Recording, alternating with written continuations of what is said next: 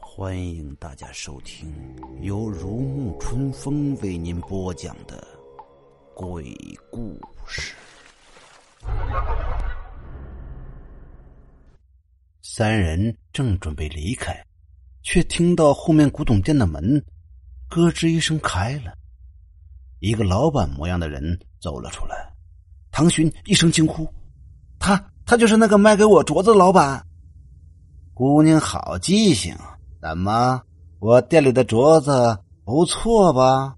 老板笑道。宋宇看着何源，紧张的问道：“你不是说这里的人二十年前都死光了吗？”宋宇不能不紧张，他之前亲眼看见了小镇的死气和荒芜，如今怎么又会有人了呢？而且那老板唇红齿白，也不像鬼呀。老板听见宋宇这话，脸上微带嗔怒：“这位小兄弟是什么意思啊？我们镇上的人好好的，怎么会在二十年前就已经死光了呢？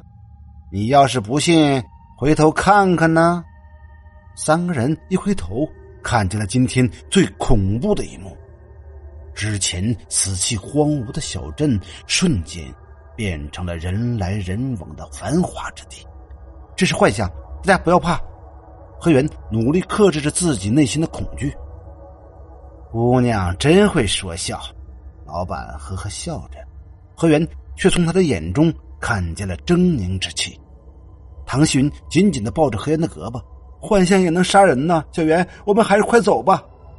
何源却将手伸到老板面前，指着王君君给他的指环，问道：“老板既然是开古董店的，可能帮我们看一看这个有多长年岁了？”何源没有猜错，这个指环果然是个宝物。他刚一出手，老板便消失了，再一转身，一切。都已恢复了原来的样子，唐寻早已吓得瘫倒在地上。宋宇虽说一直是在故作淡定，其实早已是颤抖不已。何云想要拉着他们快些离开，却发现他们已然迈不动步子了。快起来，我们赶紧走。何云说道：“对，赶紧走，我送你们离开。”宋宇一个箭步冲到前面，故作严肃的看着何云和唐希云。得了吧，唐希云即使在最危险的时候，也不忘与宋宇斗嘴。就你这胆子，还想保护我们？我看呐，你能保护好自己就不错了。我这胆子怎么了？宋宇满脸的不服气。一会儿再有危险，我一定会挺身而出。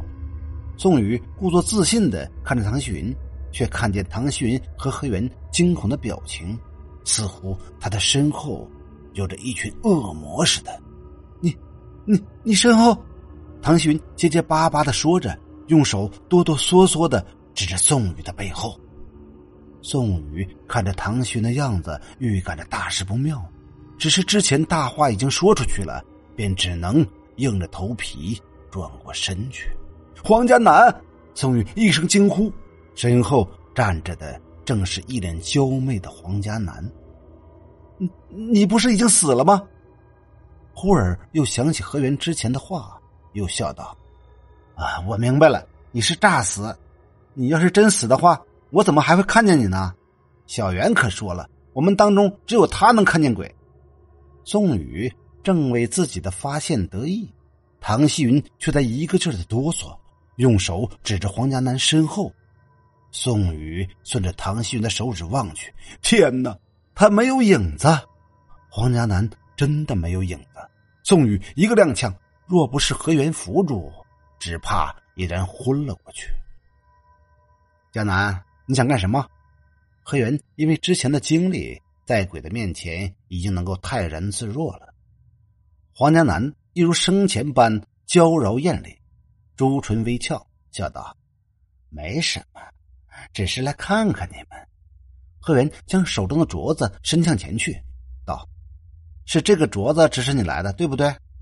何云话音刚落，黄江南的面目狰狞起来，正如何源昨晚见的那样，血意坚持。